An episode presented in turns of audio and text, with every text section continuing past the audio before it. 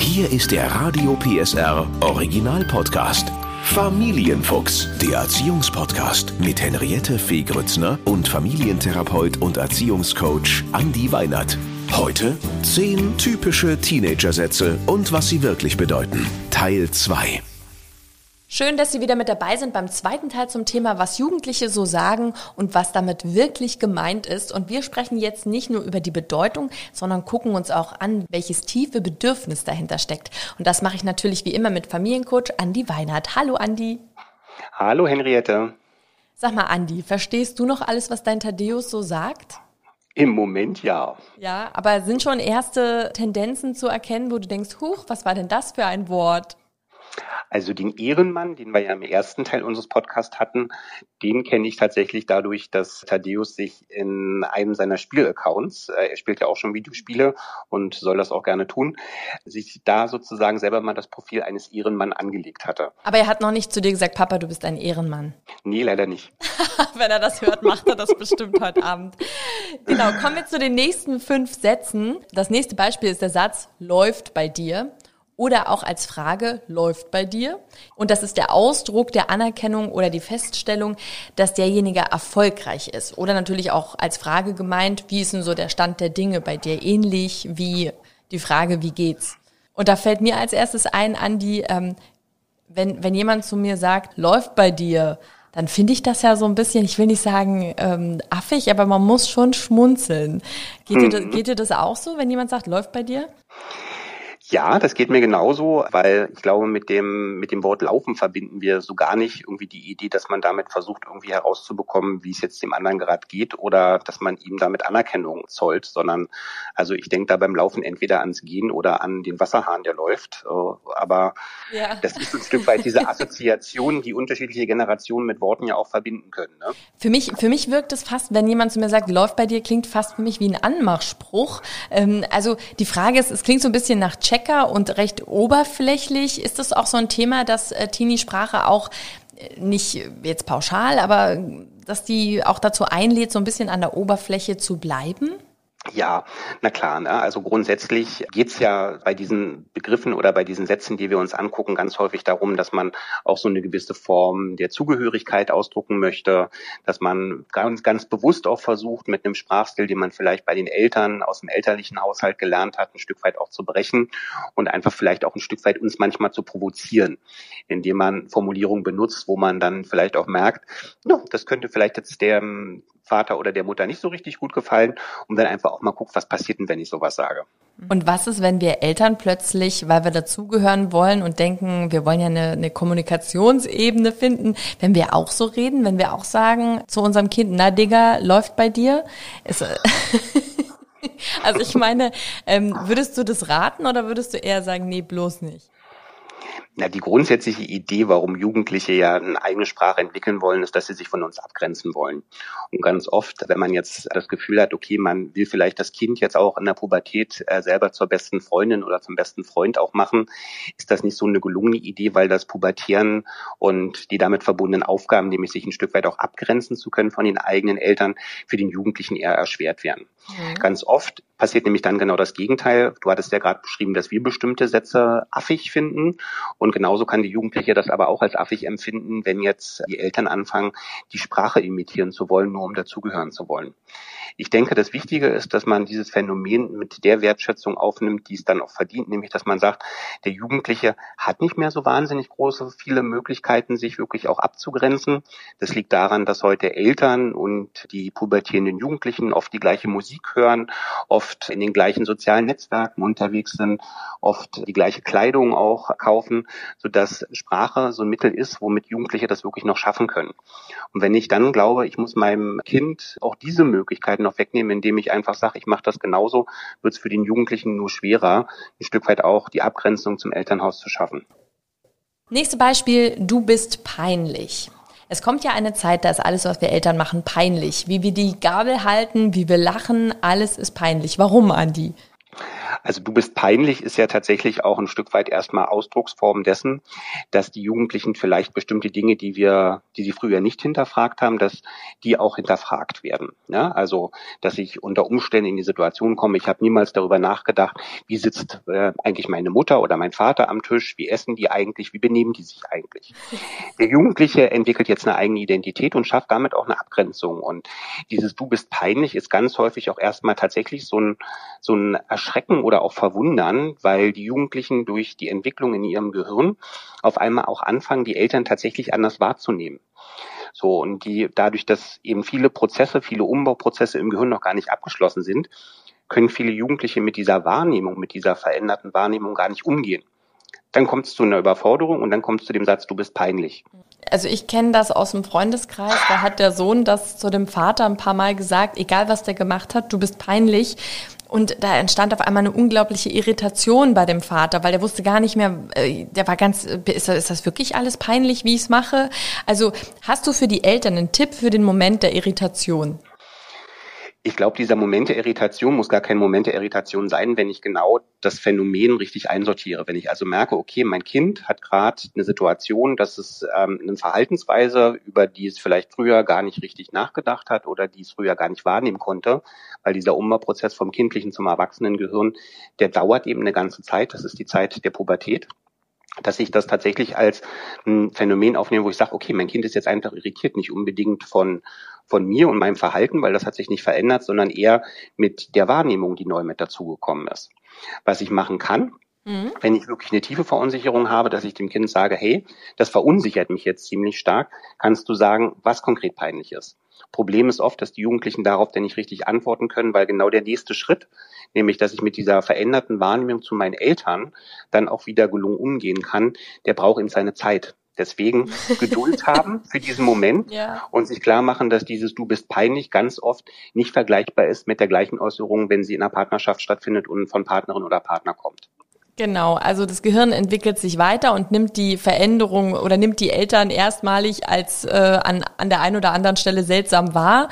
Aber äh, der Schritt, was man damit dann macht, der ist noch nicht, also das Gehirn ist noch nicht erwachsen. Das muss man sagen. Es braucht einfach Zeit. Genau. Ja, der Satz, du bist peinlich nicht zu verwechseln mit unserem nächsten Beispiel, cringe. Das Wort stammt aus dem Englischen und bedeutet übersetzt zusammenzucken, erschaudern oder auch zurückschrecken. Verwendet wird der Ausruf cringe oder auch cringy in der Jugendsprache für etwas, was einem peinlich ist. Ganz besonders äh, bezogen auf Eltern und Erwachsene, deren aufgesetztes cooles Verhalten in den Augen der Jugendlichen allerdings nur peinlich ist. Also wenn wirklich die Erwachsenen auf einmal sich die Haare rot färben, bauchfrei gehen und man denkt so, oh mein Gott, was für ein Cringe. Warum wollen Eltern cool sein, wenn sie Teenies haben? Also ich glaube, grundsätzlich geht es da so ein Stück weit um ähm, den Wert der Beziehung, die ich früher zu meinem Kind hatte. Die kann ja sehr ähnlich gewesen sein. Da kann ich ja eine sehr dichte Beziehung zu meinem Kind gehabt haben. Und jetzt im Rahmen dieses Veränderungsprozesses vom Kind zum Erwachsenen, zum Jugendlichen, ist es natürlich auch eine wichtige Aufgabe für uns zu verstehen, wie verändert sich das Ganze jetzt. Da haben die einen oder anderen tatsächlich ähm, relativ wenig Schwierigkeiten mit zu sagen, okay, ich merke, mein Kind wird jetzt erwachsen. Wiederum andere tun sich sich ein bisschen schwerer damit, weil sie genau diese dichte Beziehung zum Kind eigentlich behalten wollen dann passiert sowas, dass ich sage, okay, wie kann ich den Kontakt zu meinem Kind halten? Ich fange an, mir die Haare zu färben, ich fange an, mich auf eine Sprache vielleicht des Kindes auch einzulassen. Wichtig dabei ist, das hatten wir ja vorhin auch schon besprochen, ne, dass ich verstehe, ich mache es meinem Kind damit nicht einfacher, sondern genau, deswegen gibt es wahrscheinlich auch diese Formulierung, ähm, die Jugendlichen sind davon eher befremdet und ich glaube, der Auftrag für uns als Eltern ist auch nicht der, dass wir uns weiter so auf unsere Kinder zubewegen und dann einfach die neuen Ideen mit den teilen und sagen, okay, jetzt will ich also mir auch die entsprechenden Haare färben und so weiter, sondern einfach für uns selber zu definieren, zu sagen, meine Aufgabe ist jetzt zu lernen, das Kind loszulassen und ein Stück weit auch zu akzeptieren, dass das ein ganz eigenes Menschenwesen wird, das eben auch nicht mehr auf alles hört, was ich so tue und auch nicht mehr alles toll findet, was ich so sage. Kann das auch damit zusammenhängen, dass manche Eltern auch damit Probleme haben, dass sie tatsächlich jetzt älter werden und dass dann eine neue nächste Generation kommt? Kann das auch damit zusammenhängen? Das kann damit zusammenhängen, aber ich glaube, ganz oft ist es einfach dieses Bewusstsein dafür, dass auch ein neuer Lebensabschnitt für die Eltern beginnt. Ja, ne? ja. Wo man früher vielleicht tatsächlich so ganz, ganz viel von seinem eigenen Leben auf die Bedürfnisse des Kindes ausgelegt hat. Und ich sage jetzt mal so, diese Phase zwischen sieben und zwölf, die ist ja auch eine sehr schöne Phase, wo viele Dinge auch gut funktionieren und jetzt ein Stück weit auch damit leben, dass es unruhiger wird, dass es Konflikte gibt, dass der Jugendliche auch ein Bewusstsein dafür entwickelt, dass ich auch nicht immer alles richtig mache und vielleicht auch nicht immer in allem so konsequent mit mir selber bin, wie ich das vielleicht äh, mir für mich selber auch wünsche. Mhm. Das sind ja wichtige und manchmal auch gar nicht so einfache Lernaufgaben für uns als Eltern dann. Und wenn, wenn dann so ein Wort fällt, wie zum Beispiel cringe, ne? Wenn ich da äh, als Eltern das nicht verstehe, weil ich das noch nie gehört habe, manchmal fallen ja Worte, wo man denkt, oh Gott, was heißt das jetzt wieder? Ähm, ist das ähm, okay, wenn ich nachfrage oder ist das dann wieder uncool? Die grundsätzliche Idee zu sagen, wenn ich etwas nicht verstehe, einfach auch um Fehlinterpretationen zu vermeiden oder ein Gefühl der Unsicherheit in mir als Elternteil gar nicht entstehen zu lassen, ist, glaube ich, auch äh, ganz wesentlich, dass man da einfach mal nachfragt, was bedeutet denn das? Wenn ich vielleicht für die Moment auch sage, ist vielleicht ein bisschen unpassend, weil ich mein Kind dann auch so kennengelernt habe, also sagt, ne, haben wir ja Gott sei Dank auch immer die Möglichkeit, dass man das ein oder andere Wort dadurch, dass man mal nach links und rechts vielleicht ein befreundetes Elternteil oder jemanden aus dem Freundeskreis fragt oder auch das Internet nutzt, die Möglichkeit, das zumindestens dann im Stillen für uns mal zu recherchieren, was das bedeutet. Das nächste Beispiel, da müssen wir nicht recherchieren, da wissen wir direkt, was es bedeutet. Ein sehr harter Satz, äh, ich hasse dich. Ein Satz, der schnell sehr emotional fällt und wir Eltern, wir müssen dann ganz schön schlucken. Warum trifft uns dieser Satz so, so hart und wie gehe ich damit um, wenn der Satz fällt? Denn in den meisten Fällen, das will ich jetzt einfach mal sagen, ist er, glaube ich, gar nicht so ernst gemeint, oder Andi? Richtig, also auch er ist ähnlich wie du bist peinlich, ist er ein Satz, der häufig äh, in Situationen fällt, in denen der Jugendliche gerade auch überfordert ist, vielleicht sogar auch für einen Moment verzweifelt ist und für sich selber gerade nicht weiß, wie komme ich aus der ganzen Situation raus. Das ist auch für die Jugendlichen schwer, diesen Umbauprozess bei sich selber immer so zu akzeptieren, aber es verändert sich natürlich auch viel und entsteht ein eigener Wille und dieser eigene Wille hat eben ganz häufig eben auch erst einmal wieder die Aufgabe zu lernen, okay, nur weil ich jetzt beispielsweise bis 23 Uhr draußen sein möchte mit meiner Peer, mit meinen mhm. Freunden, mhm. ja, und nur weil ich keinen Bock mehr habe, die Hausaufgaben zu machen, ist das nicht automatisch so, dass ich das auch so machen kann. Und ähm, Eltern behalten ja die Aufgabe, da auch ein Stück weit zu sagen, wie bestimmte, sagen wir mal, Regeln, Grundregeln im Familienleben sind. Und genau das ist dann sozusagen vielleicht auch der Kontext, in dem diese Sätze dann auch so fallen, ne? dass dann gesagt wird, ich hasse dich. Was ich eigentlich meine, und genau auf die Formulierung kann man sich ja vielleicht auch einigen, dass man sagt, das Wort Hass ist ein sehr starkes Wort, das ist ein sehr, sehr kraftvolles Wort und sagt, gibt es vielleicht Alternativen statt dieses Satzes, ich hasse dich, zu sagen, ich finde das gerade doof von dir oder so, ne? Ja. Trotzdem, wenn so ein Satz fällt, als Mama und Papa ist man ja manchmal so sehr getroffen, dass man vielleicht sogar weinen muss, äh, wenn man da selber vielleicht sich nicht zusammenreißen kann und sagen kann, okay, das kennen Eltern, ne? dass das einen wirklich trifft, was die Teenies einem da um den Kopf mhm. hauen. Was sagst du, sich zurückziehen und sich die Zeit nehmen oder, oder die Emotionen auch offen zeigen und sagen, du, das hat mich echt auch verletzt. Äh, was, was denkst du darüber? Also das ist ja eine Eigenschaft, die Jugendliche in der Pubertät tatsächlich ja auch als neue Qualität in der Beziehung mit einbringen, dass sie das erste Mal auch merken, okay, wie kann ich auch meine Eltern wirklich verletzen?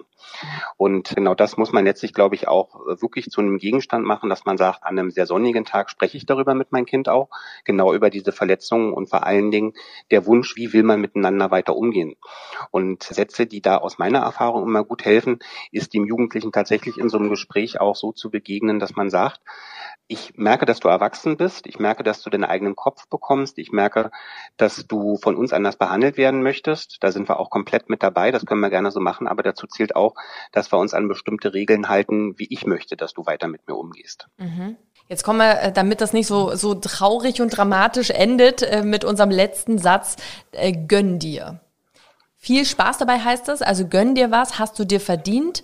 Es gibt sogar das Kunstwort Gönjamin, erfunden durch äh, einen Rapper. Allgemein äh, steht das aber auch für Personen, die dem Luxus zugeneigt sind. Und wenn ich mir das so angucke, dieses Gönn dir, äh, wenn man so mal einen Querschnitt macht, die älteren Leute, also nicht alle, viele ältere Leute beschreiben, dass da aber gerade eine Generation heranwächst, die sich sehr viel gönnt ne? und die eben auch nicht so bereit ist, ihren Beitrag zu leisten und hart zu arbeiten.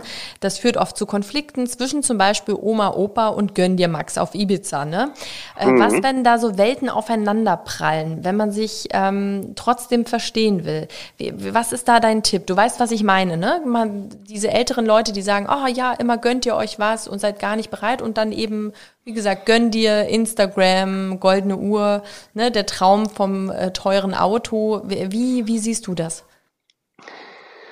Also ich glaube, grundsätzlich bist du da ja bei einem Phänomen, das wir seit längerer Zeit auch erleben, dass wir sagen, wir sind momentan, wenn wir uns so mal so klassisch diesen ähm, Kreis anschauen, wir haben die Oma-Opa-Generation, wir haben unsere Generation und dann haben wir die Generation unserer Kinder, dass da drei ganz unterschiedliche Generationen mit sehr unterschiedlichen ähm, Ansichten äh, auch unterwegs sind. Also unsere Eltern oft so vielleicht sogar noch aus der Babyboomer-Generation, mhm. wo also das wirklich das erst etwas leisten dann sozusagen entsprechend dafür belohnt werden im Vordergrund stand, das Sicherheitsbedürfnis noch viel, viel stärker im Vordergrund stand, dann wir sozusagen als die Generation vor den Digital Natives oft, dass man also so ein Stück weit dann auch sagt, okay, wir sind damit groß geworden, für uns hat sich der Wert von Arbeit oft verändert, dass wir also ähm, das Thema Work-Life-Balance haben, sagen, da muss Arbeit und sich etwas gönnen in einem ausgewogenen Verhältnis aufstehen. Mhm. Und jetzt die Generationen, die langsam in die Unternehmen auch kommen, ähm, da merkt man, da hat sich der Wert von Arbeit nochmal verändert. Das hängt einmal mit dem demografischen Wandel zusammen, dass es heute viel, viel einfacher ist, als junger Mensch einen Ausbildungsplatz zu finden, in den Beruf zu finden, äh, wenn man das wirklich möchte und entsprechend natürlich auch der Wert für die Jugendlichen und äh, sozusagen die Idee, was muss ich leisten, sich nochmal ein Stück weit Richtung erst die Belohnung und dann die Arbeit verschoben ist. Das ist ein Phänomen, das wir sozusagen nicht nur zu Hause haben und ein Konflikt, den wir nicht nur zu Hause haben, sondern der sich eben in der gesamten Gesellschaft mittlerweile auch zeigt. Mhm. Grundsätzlich meine Empfehlung dazu ist immer die, jede dieser Generationen kann etwas voneinander lernen. Die Generation X, ja, also die, die aus der Babyboomer-Generation kommt, die hätten sich vielleicht, wenn sie ganz ehrlich miteinander sind, hätten sich das vielleicht auch an bestimmten Punkten in ihrem Leben mal so gewünscht, dass sie ein bisschen freier sind, dass sie ein bisschen mehr Mut haben, auch wenn sie mit dem Job unzufrieden sind, zu sagen, will ich das wirklich bis zum Ende meiner Tage machen? Und umgekehrt kann der Gönjamin ja auch lernen, zu sagen, okay, was ist denn wirklich auch der Wert? Wie entsteht ein Glück? Und Glück entsteht nicht, indem ich mich regelmäßig darauf konzentriere, zu sagen, wie kann ich das nächste Foto, tolle Foto für die sozialen Medien für mich generieren, sondern lebt vielleicht auch ein Stück weit davon, dass ich sage, ich muss mich für eine bestimmte Sache einsetzen und habe dann ein ganz anderes Gefühl von Stolz, wenn ich wirklich mein Ziel verwirklicht habe. Und ich glaube, da gibt es auch viele Vorurteile und es lohnt sich, da wirklich in ein Gespräch zu gehen und in einen Austausch. Trotzdem nochmal die Frage äh, Familienfeier, wenn die Oma nicht mehr versteht, was äh, der Jugendliche spricht. Kann man da so ein bisschen vorbereitend miteinander sprechen? Ich weiß gar nicht, ob es das braucht, weil in einer guten, auf einer guten Familienfeier darf man ja auch sehr ausgelassen miteinander sein und da soll jeder die gleiche Möglichkeit haben, sich auch einzubringen. Und ich finde, solche sprachlichen Missverständnisse zwischen Generationen, die können ja auch als Bereicherung erlebt werden. Wenn die Oma die Möglichkeit hat zu sagen, ey, was meinst du gerade? Ja. Ne, äh, ist es vielleicht genau der Punkt, den ich ja vorhin auch schon meinte, dass man sagt, so Wertschätzung für jede Generation entwickeln. Das kann ich ja auf so einer Familienfeier auch machen, dass man auch sagt, wir hatten damals unsere eigene Sprache und wenn wir mal ein bisschen genauer drüber nachdenken, fällt uns das ein oder andere Wort vielleicht auch ein. Und es gibt mit Sicherheit auch bei Oma und Opa bestimmte sprachliche Formulierungen, die die Jugendlichen als befremdlich erleben und wo sie vielleicht nicht unbedingt wissen, was meint Oma jetzt damit, wenn sie ein Wort wie diskreditieren benutzt beispielsweise. Ja, und nochmal Richtung Ausbildung und Studium, da wirkt äh, diese Jugendsprache möglicherweise abschreckend auf Chefs. Äh, wie rede ich mit meinem Teenie, wie bereite ich den vor, wenn man jetzt in Richtung Ausbildung, Berufseinsteiger geht, dass man vielleicht dann nicht immer sagt, ey, du bist ein Ehrenmann. Danke für den Auftrag. Also Also ich denke, ein ganz wesentlicher Anteil ist, auch hier wieder von seinen eigenen Erfahrungen bei Bewerbungsgesprächen oder von der Arbeitswelt zu berichten. Und ähm, da lohnt sich die Vorbildfunktion, weil gerade wenn die Aufregung größer wird vor so einem Bewerbungsgespräch, entsteht doch meistens die Motivation zu sagen, man redet nochmal miteinander. Und wenn ich selber aktiv Tipps auch leisten kann, sagen kann, so ist das bei mir abgelaufen, das sind vielleicht auch so persönliche Erfahrungen, von denen ich berichten kann, weil ich äh, selber einen Auszubildenden vielleicht auch bei mir in der Firma habe und die eine oder andere Anekdote dazu auch erzählen kann, ähm, sind das gute Möglichkeiten. Und ansonsten gibt es dafür ja mittlerweile auch eine gute Überschrift, die nennt sich Business Knicke. Da findet man ganz, ganz viele tolle Tipps auch für den Jugendlichen, wunderbar aufbereitet in, ähm, im Internet, wo man gemeinsam miteinander auch mal auf die Suche gehen kann und sagen kann, guck mal, hier gibt es so den einen oder anderen Tipp, weil es ist ja nicht nur die Sprache, sondern es hat auch was mit dem Thema Höflichkeit zu tun. Wie begrüße ich denjenigen? Wo setze ich mich hin? Wie gehe ich damit um, wenn ich vielleicht doch mal zwei Minuten zu spät komme? Und dieses gesamte Paket der sozialen Kompetenzen, die ich zum Berufseinstieg brauche, sind eine wunderbare Möglichkeit, wo ich sagen kann, das wird sowieso ein dauerhafter Auftrag auch sein und da kann ich mein Kind gut bei unterstützen. Vielen, vielen Dank, Andi, für all deine Tipps. Da müsste ich jetzt sagen, du bist und bleibst unser Ehrenmann hier beim Familienfuchs. und du die Ehrenfrau. Ich die Ehrenfrau. Und wir chillen jetzt mal unsere Base und äh, freuen uns schon auf die nächste Folge. Genau. Bis dann. Der Podcast rund um Familie, Eltern, Kinder und Erziehung mit Familientherapeut und Erziehungscoach Andi Weinert. Alle Folgen hören Sie in der Mehr PSR App und überall, wo es Podcasts gibt. Familienfuchs, ein Radio PSR Original Podcast. Moderation Henriette Fee Grützner. Eine Produktion von Regiocast, deutsches Radiounternehmen.